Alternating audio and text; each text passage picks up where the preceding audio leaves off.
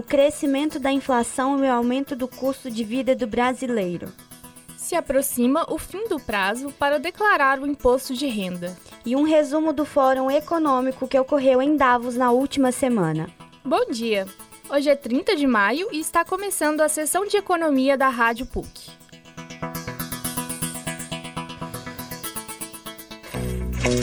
Economia.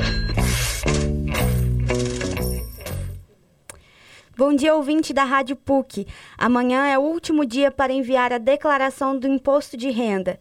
A repórter Maria Eduarda Gonzaga trouxe algumas dicas para facilitar o processo. Bom dia, Ana. Bom dia, ouvintes. Amanhã, 31 de maio, é o último dia para declarar o imposto de renda. E o documento deve ser enviado até às 11h59.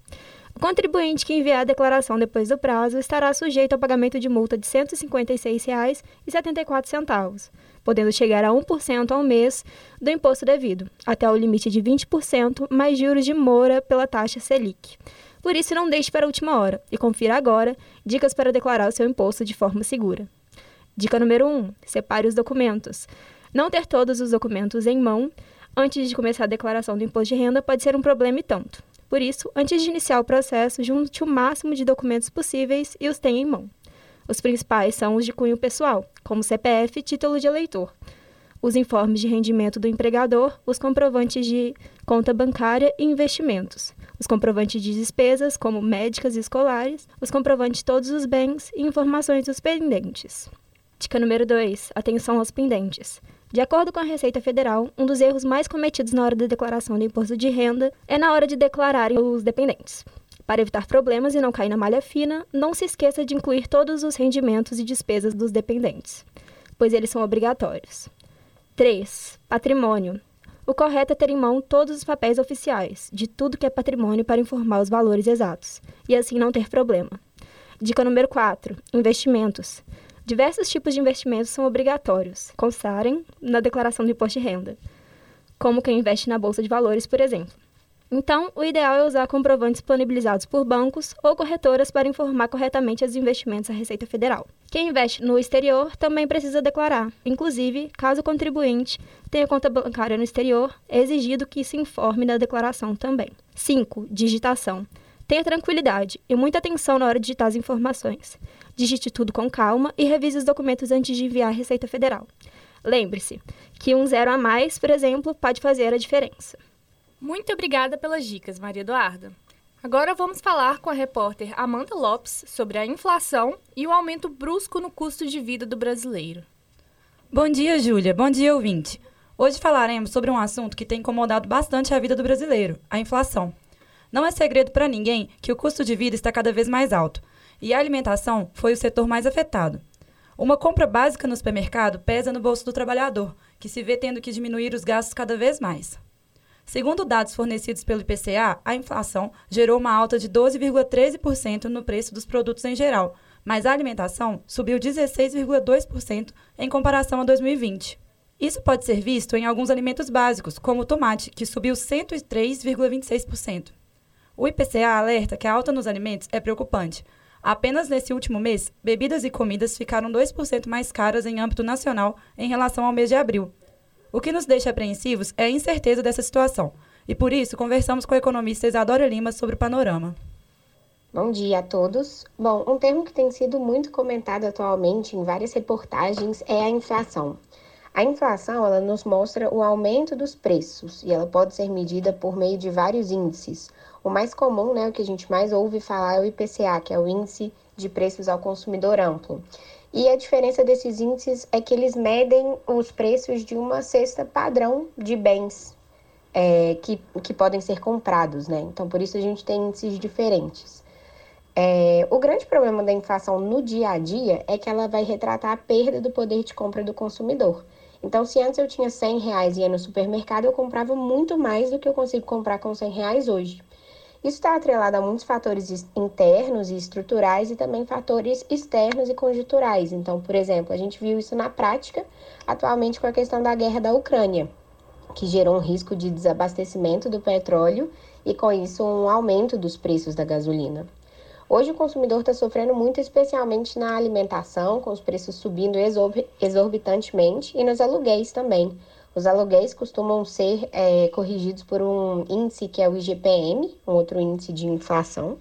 E nesse caso, a maior dica tem sido tentar renegociar os aluguéis com os proprietários se baseando em outros índices, para tentar amenizar um pouco esse impacto.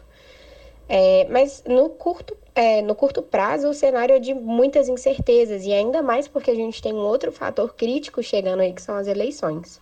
O cenário político, ele sem dúvidas afeta muitas expectativas do mercado é, mas deixa, por outro lado, cada vez mais clara a necessidade de um governo que consiga pensar em política econômica de forma estruturante em prol do bem-estar da população, que na prática é quem sofre, quem sofre ali, né, no, no dia a dia os impactos desse cenário. No Brasil, são muitas variáveis que afetam o valor dos alimentos, como o aumento no custo do transporte de cargas. A corretora XP ainda projeta um aumento da inflação no país até o final deste ano.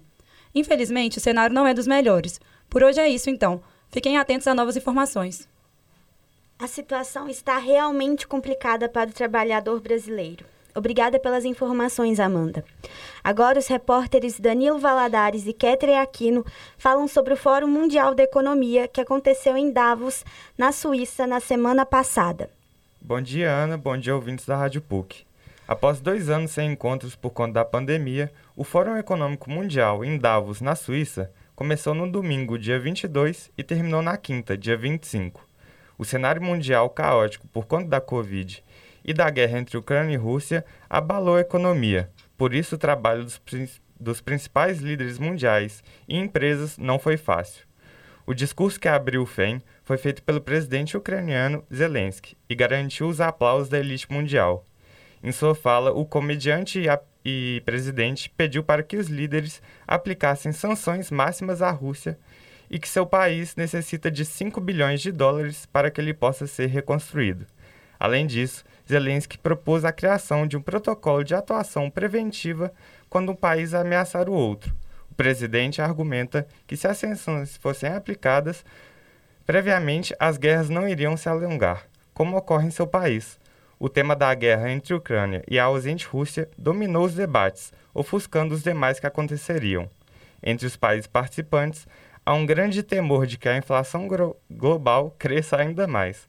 A ausência dos russos impacta a participação dos chineses, que estavam tímidos, fazendo com que o FEM perdesse sua característica de convergente nas ideias. Os pontos-chave de preocupação dos participantes do fórum são a retomada do fornecimento de alimentos na Ucrânia que irá demorar mais tempo do que o previsto.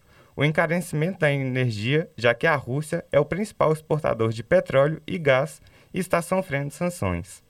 Já a participação da delegação do Brasil no fórum começa na terça-feira, dia 24, com encontro com investidores e empresários. O ministro da Economia, Paulo Guedes, se reuniu com representantes de empresas e setores executivos do Fundo de Pensão do Canadá a presidente global do YouTube e o presidente mundial da ArcelorMittal. O dia também contou com um almoço promovido pelo Itaú Unibanco com a comitiva brasileira, investidores e clientes da instituição como convidados.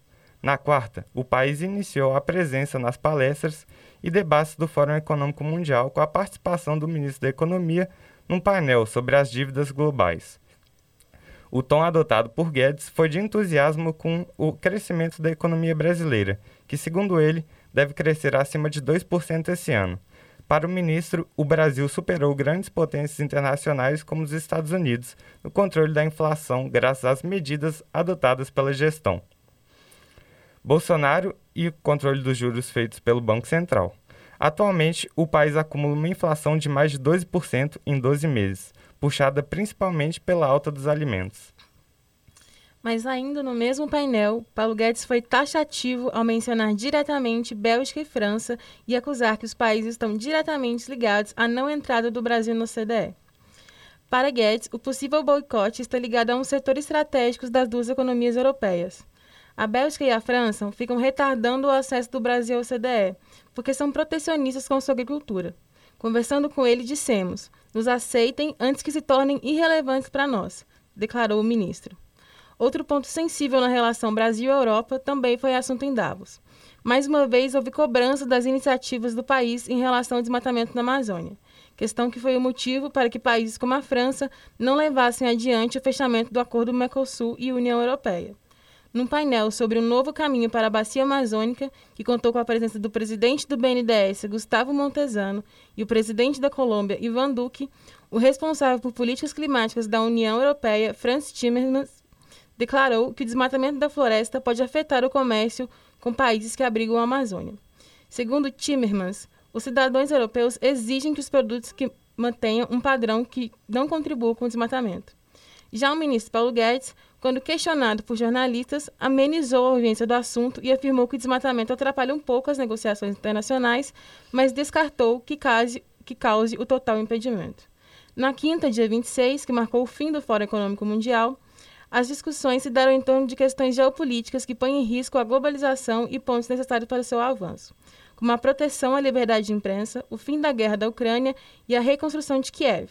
No dia político em Davos, Paulo Guedes também comentou que a democracia brasileira é barulhenta, mas confiável. Ressaltou também que a instabilidade política do país gera muito trabalho ao avanço da economia. E finalizando os trabalhos do Fórum Econômico pós-pandemia, houve os discursos de encerramento do estreante primeiro-ministro alemão Olaf Scholz e do presidente do Fórum Econômico Borge Brand.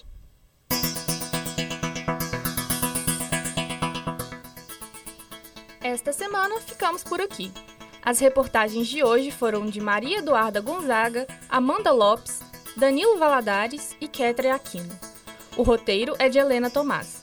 A equipe técnica é formada por Wesley Diniz, Giovanna Orsini e Arthur Rocha, sob a coordenação de Getúlio Nuremberg. Eu sou Ana Nunes. E eu sou Júlia Costa.